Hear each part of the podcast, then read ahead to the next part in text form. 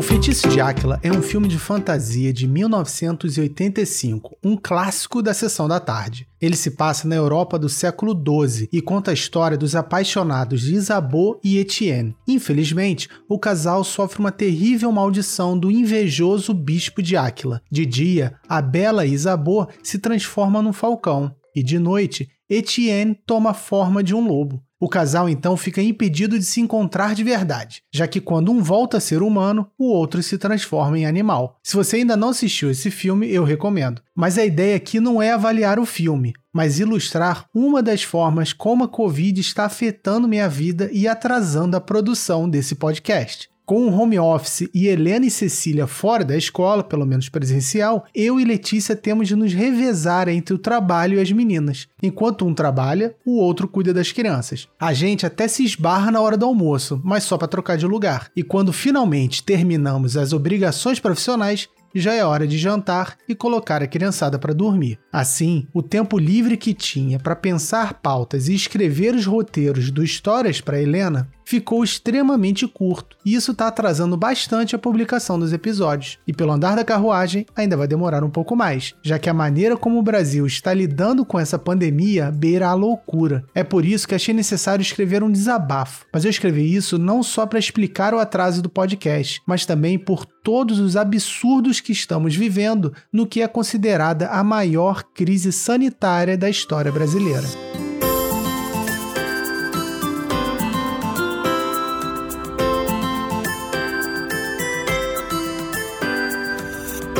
Histórias para Helena, uma produção de Gustavo Aldi. Já imaginei um monte de conversas com a Helena e com a Cecília, mas elas são muito novas, então ainda não dá para tratar sobre certas coisas. E é por isso que eu tô aqui, para falar sobre o que eu acho importante para elas e para quem quiser pensar junto comigo. Hoje vamos falar sobre Covid, empatia e negacionismo. Eu sou Gustavo Aldi e esse é o Histórias para Helena. E Cecília?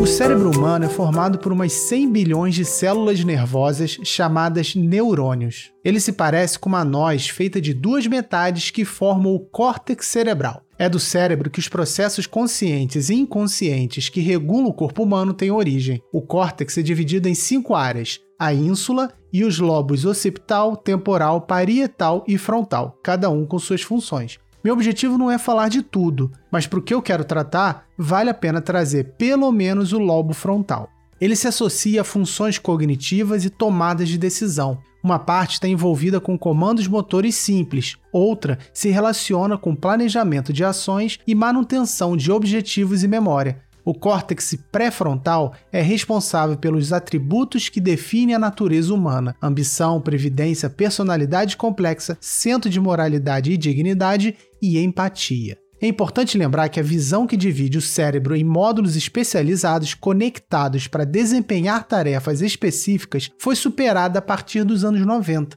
Essa visão estática do cérebro foi pouco a pouco superada por uma representação mais dinâmica e harmoniosa, os chamados módulos do cérebro não executam suas tarefas de maneira isolada. Há uma grande quantidade de interação entre eles. A parte interna do córtex cerebral possui um conjunto de estruturas conhecido como sistema límbico. Esse sistema ativa produtos químicos, os neurotransmissores, que determinam funcionalidades das emoções, comportamento e até memória de longo prazo. Um desses neurotransmissores é a ocitocina, associada a circunstâncias sociais. Ela possui um papel bem complexo, pois está ligada à empatia. Alguns estudos mostram como estados emocionais negativos sentidos por outros se traduzem em empatia, por exemplo, ao colocar voluntários para assistirem a vídeos emotivos, se descobriu que eles se tornaram mais generosos em um jogo de doação de dinheiro realizado logo em seguida. A empatia é uma partilha espontânea e indireta de afeto e pode ser provocada ao testemunhar o estado emocional de outro, ouvindo sobre sua condição ou mesmo lendo sobre ela. Ou seja, empatia é a sensação de emoções que pertencem a outro indivíduo, diferente da simpatia, na qual ocorrem sentimentos solidários àquela situação. Outro componente que influencia essa questão é a existência de células nervosas chamadas neurônios espelho. Esses neurônios não se excitam apenas quando executamos uma ação, mas também quando vemos alguém executar essa mesma ação. O que essas células fazem é nos permitir efetivamente ter empatia por outra pessoa e entender suas intenções, imaginar o que ela está realmente almejando. Observados primeiro em macacos, neurônios específicos foram acionados tanto na realização de uma ação como esticar a mão para pegar um objeto, quanto na observação de outro animal realizando a mesma ação. Os neurônios espelho também foram encontrados nos seres humanos. Estudos realizados por meio de imagens por ressonância magnética funcional mostraram a ativação na área do córtex somatosensorial secundário, o S2, quando participantes observaram outra pessoa sendo tocada na perna e quando elas mesmas foram tocadas no mesmo lugar. Essa resposta no S2 ocorreu também quando os participantes tinham apenas a expectativa de serem tocados. Os neurônios espelho também se relacionam à sensação de empatia ao permitirem a leitura de outras mentes. Nesse caso, surge a teoria da mente, que pode ser definida como a capacidade de se colocar no lugar de outra pessoa e imaginar seus pensamentos e sentimentos. Ela permite extrair e compreender os objetivos dos outros, aproveitando a capacidade de entender pensamentos, intenções, emoções e crenças do outro. Sempre que uma pessoa vê alguém fazendo algo, os neurônios que o cérebro usaria para fazer a mesma ação ficam ativos, como se ela mesma estivesse agindo, claro, na devida proporção, né? Nessa configuração, os neurônios espelho permitem imaginar as intenções de outra pessoa, projetando ações futuras que ela poderia desempenhar. É como se eles criassem simulações de realidade virtual sobre as intenções de outros seres. Essa projeção ocorre tanto em termos visuais quanto conceituais. A excitação dos neurônios espelho, a partir da percepção de situações, internaliza o contexto, gerando estados emocionais empáticos. Então, a empatia e os neurônios espelho não apenas simulam a sensação experimentada pelos outros, mas também permitem a construção de seus estados mentais. E ao fazermos isso, nos aproximamos mais das pessoas, facilitando a compreensão do que estão passando. Ou seja, nós, seres humanos, temos a capacidade fisiológica de nos conectar e compartilhar sentimentos e emoções. E nessa pandemia, poderíamos estar usando esse poder para tentar minimizar os danos causados pelo coronavírus. Mas nós falhamos miseravelmente como seres humanos ao escolhermos manter a proximidade física, mas nos isolar empaticamente de todo o sofrimento imediato que está acontecendo. É o pensamento egoísta do desde que o sofrimento do outro não seja o meu que faz as pessoas se aglomerarem, manterem discursos negacionistas, ignorar as recomendações sanitárias, incentivarem comportamentos comprovadamente prejudiciais criou-se o um antagonismo entre economia e saúde, como se elas não fossem interdependentes. Essa aberração lógica chegou ao ponto de pedirem para você não aderir ao distanciamento social, se solidarizar com o possível futuro desempregado que poderia vir a morrer de fome e ignorar o atual internado em uma UTI ou até falecido pela Covid, que, diga-se de passagem, também não está trabalhando.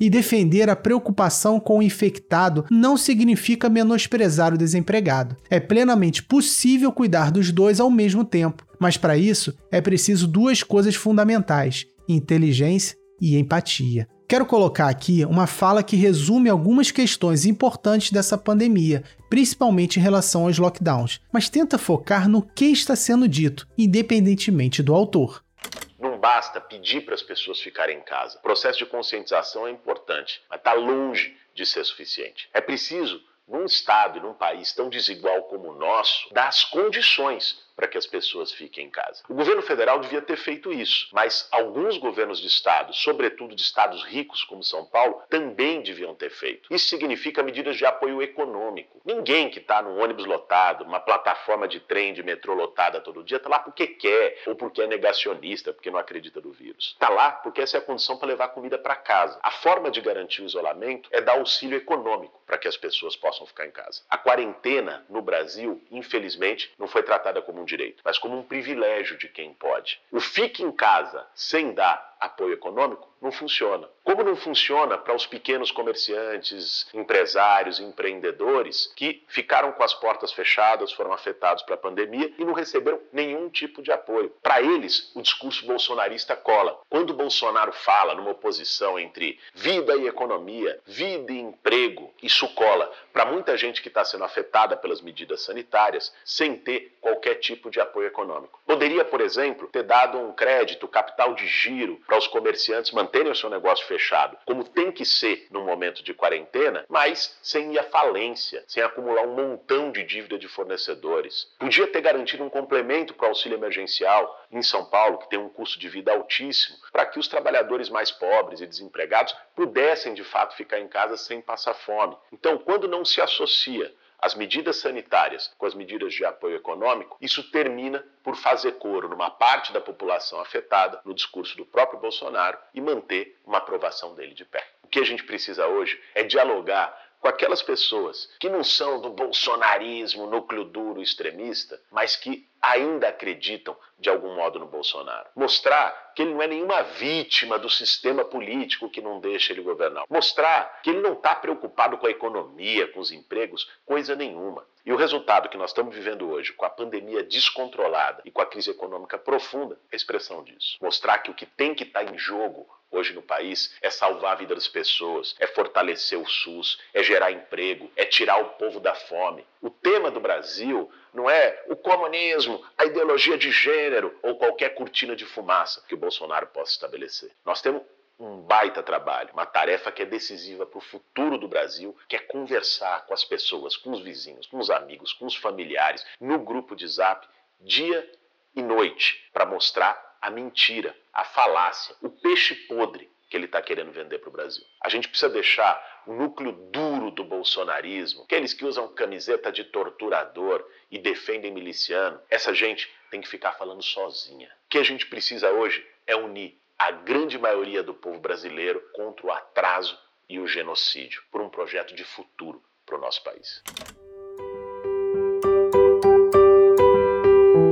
A pandemia era a nossa chance de provar ao universo que podemos agir coletivamente, pensar no bem público sobre o privado, mas a antipolítica que estamos vivendo prioriza os interesses pessoais e valoriza a prepotência. Nunca na história as pessoas estiveram tão erradas sobre suas certezas. Sim, eu sei que isso é um exagero e que a história nos mostra como constantemente erramos sobre nossas crenças, mas com todas as informações, análises, pesquisas, estudos e dados sendo comunicados, compartilhados e disponibilizados, é inadmissível manter um posicionamento com base apenas em opinião. Na verdade, é uma tremenda covardia. As pessoas têm de parar de rebaixar o conhecimento dos outros a uma mera opinião, principalmente aquele pautado em ciência ou pesquisas aprofundadas, só para se sentirem confortáveis nas próprias crenças. Insistir em um posicionamento cientificamente e moralmente errado não se valida mais pela tradição, no sempre foi assim ou numa autoavaliação positiva. Adotar ou manter esse modo de pensar só faz sentido em uma época em que ter opinião forte era sinônimo de evidência. Afinal, em tempos pré-internet, quem iria a uma biblioteca apenas para comprovar uma afirmação dada no almoço de domingo?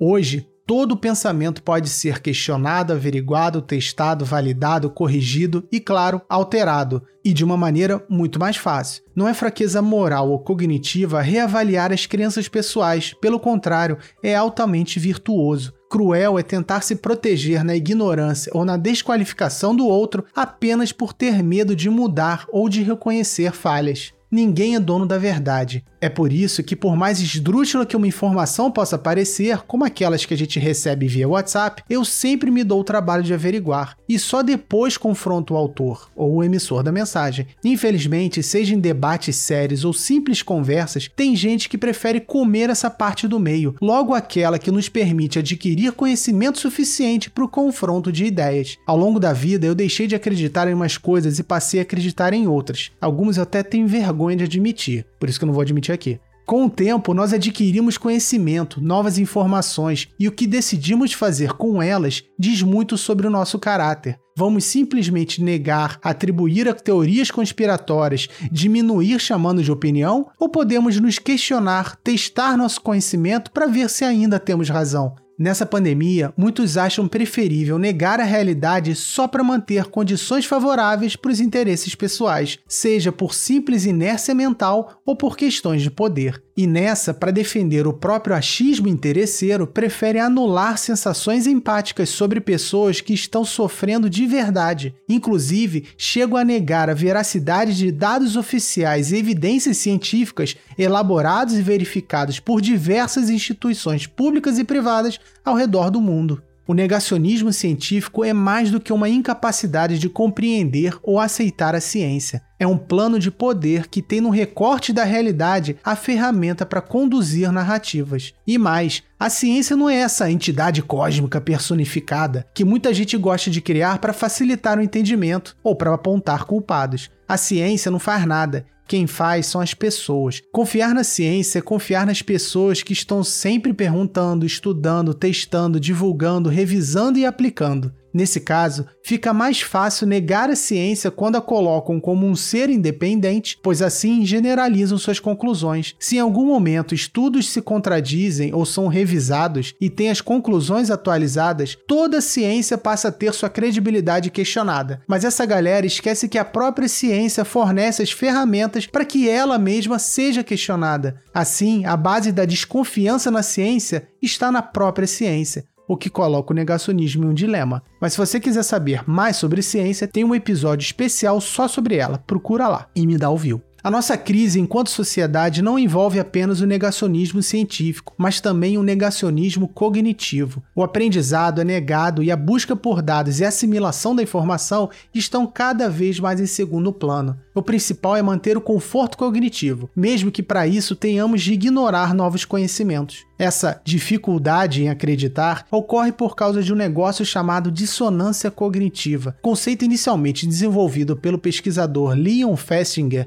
em 1957. A dissonância cognitiva representa um estado de desconforto quando temos crenças ou comportamentos inconsistentes. E para acabar com esse desconforto, devemos adaptar nosso comportamento ou pensamento. A dissonância cognitiva é muito útil para a nossa sobrevivência, pois é uma forma de aprendizagem que nos permite eventualmente mudar de ideia e nos adaptar às circunstâncias. Ela permite reconhecer a complexidade do mundo e saber que o objetivo não é estar certo, mas cada vez menos errado. O problema ocorre quando os outros tentam nos manipular usando essa característica ou quando optamos por caminhos mais fáceis que nos mantêm dentro das bolhas de informação. É extremamente complicado reconhecer estar equivocado e mudar um pensamento ou comportamento. Como as pessoas não querem mudar, elas preferem criar justificativas para se convencer que estão certas. Além disso, o medo gera fuga da realidade ao invés do enfrentamento. As pessoas criam uma realidade paralela para justificar suas ações na pandemia, inventam dados e distorcem análises apenas porque têm medo de aceitar que a vida, pelo menos por enquanto, mudou. As pessoas sempre querem ter razão, porque assim não permitem a instalação de um conflito entre a realidade e o que acreditam. Para manter esse estado aparentemente equilibrado e evitar a dissonância cognitiva, até aceitam acreditar em informações esquisitas, sem evidências ou fontes, as chamadas fake news. Inclusive, a relação entre as fake news e a dissonância cognitiva já é estudada no campo da psicologia há algum tempo. Quando a gente consegue provar para uma pessoa que ela está fazendo algo errado ou acreditando em coisas falsas, isso naturalmente gera uma resistência. E há diversos mecanismos para diminuir ou acabar com esse desconforto entre o que é comprovadamente real e o que se passa na mente dessa pessoa. Um deles é acreditar em fake news. E vamos colocar aí dentro as teorias conspiratórias, as pseudociências e as opiniões de pessoas em quem confiamos, ou ainda confiamos. Acreditar em mensagens de WhatsApp que fazem parte da bolha informacional de cada um é muito fácil, não requer gasto de energia e, se ainda vier com o bônus de confirmar uma crença pessoal, melhor ainda. Além de se sentir informado, entre aspas, ainda consegue o ingrediente necessário para evitar um possível futuro desconforto gerado pela dissonância cognitiva. O uso de máscaras para evitar a contaminação é um bom exemplo concreto disso tudo. Usar máscaras é um incômodo, principalmente no calor. Mas como acabar com esse incômodo? procurando novos modelos, evitando sair, não aglomerando? Claro que não. É muito melhor acreditar num meme de WhatsApp que afirma que as máscaras causam hipóxia. Há alguma prova disso? Dados, relatos, levantamentos? Não, só a palavra da pessoa que encaminhou a mensagem e do autor de tal barbaridade. Criticar a eficácia das máscaras é muito mais fácil e nos faz gastar menos energia do que lutar contra nossas crenças ou contra nossos hábitos. Além disso, outra característica das fake news que ajuda sua aceitação é o fato de ser altamente compartilhável. Se somos bombardeados com uma informação, mesmo ela sendo completamente falsa ou improvável, com o tempo passa a ser menos absurda. E com mais tempo ainda, dificulta qualquer tentativa de invalidação. Afinal, o gasto de energia para fazer isso seria ainda maior. É por isso que você vê tanta gente aí repetindo a mesma fake news direto, sem parar. Uma hora a pessoa esquece de rebater isso. Aí vira verdade. É por isso que pessoas acreditando muito tempo em algo resistem muito mais às mudanças impostas pela realidade. Se desde criança somos bombardeados com opiniões preconceituosas, dados equivocados ou piadas idiotas, fica muito mais complicado aceitar novas informações que contrariam tudo isso. O desconforto é ainda maior, e essa inércia mental, junto ao discernimento pobre da verdade, está fazendo com que imbecilidades sejam defendidas e até virem políticas públicas. Para aceitar que podemos estar errados a vida toda, é preciso uma resiliência muito grande, pois teríamos de abrir mão de anos pensando de determinada maneira. Por isso, as defesas mais usadas são teorias conspiratórias, categorização ideológica, rebaixamento da fala ou do interlocutor ou negação das evidências ou seja, pseudo-argumentos impossíveis de serem contestados. Você já tentou convencer um terraplanista de que a NASA não é a líder de um complô mundial que quer nos manter na ignorância? Se for tentar, boa sorte. Infelizmente, notícias falsas, mensagens enganosas ou declarações desastrosas de políticos estão contribuindo para o aumento de mortes causados pela Covid elas confundem ou tiram o foco daquilo que realmente precisamos saber. Muitos vídeos que circulam nas redes sociais de supostos médicos defendendo remédios ineficazes e usando como exemplo países com número de contaminados caindo,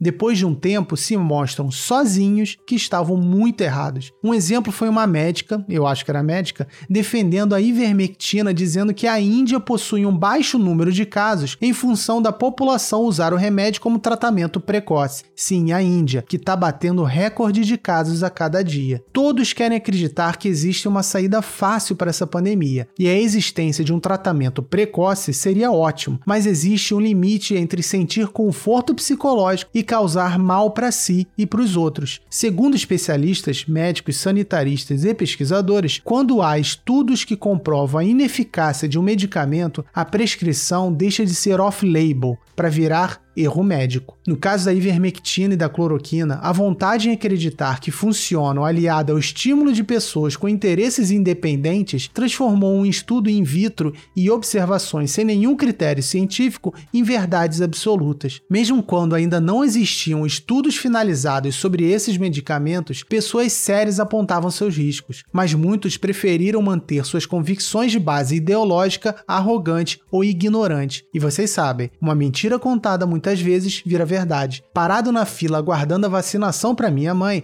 tive de escutar duas idosas dizendo que tomo ivermectina cada 15 dias. O tempo sempre mostra que esses negacionistas e profissionais, influencers ou compartilhadores de WhatsApp estão errados. No começo da pandemia, mesmo contrariando as evidências científicas e o que já estava acontecendo em outros países, Osmar Terra e Bolsonaro, entre outros bolsonaristas, defendiam que a Covid não mataria mais de 800 pessoas pessoas e que a epidemia de H1N1 tinha sido pior. A previsão dos dois foi mudando na medida que as mortes iam aumentando, até o dia que pararam de falar nisso, o que só aconteceu depois de uns oito meses de pandemia, e mesmo assim não reconhecem que erraram. Pelo contrário. Praticamente toda afirmação bolsonarista, que já virou sinônimo de negacionista, caiu por terra, e sem trocadilhos com o seu Osmar. O problema é que não podemos esperar que o tempo mostre que estão falando besteira, pois é exatamente isso que a gente não tem. A cada hora que uma fala grotesca fica ativa, centenas de pessoas morrem de Covid no Brasil. A gente não tem tempo para gastar lendo, ouvindo ou acreditando em achismos megalomaníacos pautados por interesses políticos egoístas. Pessoas estão morrendo, agora, nesse exato segundo. Chegou o momento de escolher em quem você irá depositar sua empatia: nos políticos que se dizem perseguidos ou nas pessoas que estão morrendo. Eu já escolhi.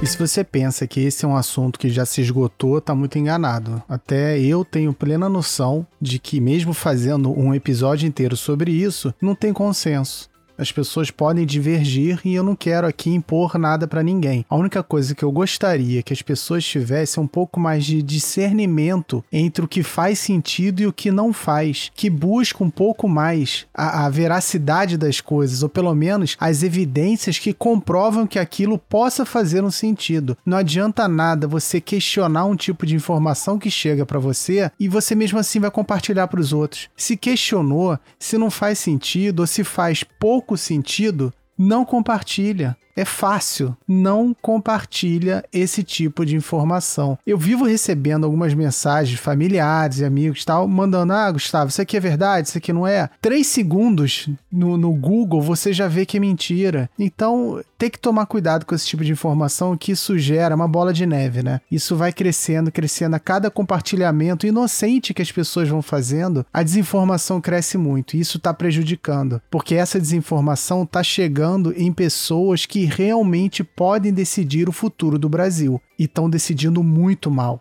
E esse episódio inteiro, na verdade, é para dizer que não vai ter episódio. É o que eu sempre critico em YouTube, essas coisas, quando uma pessoa faz um vídeo dizendo que não vai ter vídeo. Mas é o que eu tenho para hoje. Sinto muito. Mas a gente volta. Calma. Tudo tem seu tempo. Mas enquanto a gente não volta, não custa nada. Segue lá as redes sociais do Histórias para Helena no Facebook, saudoso Facebook, mas a gente também tá no Twitter e no Instagram. Então, assim que eu tiver alguma, é, é alguma certeza maior, eu vou publicar lá. Aí é só acompanhar. Então é isso. Um abraço e até a próxima.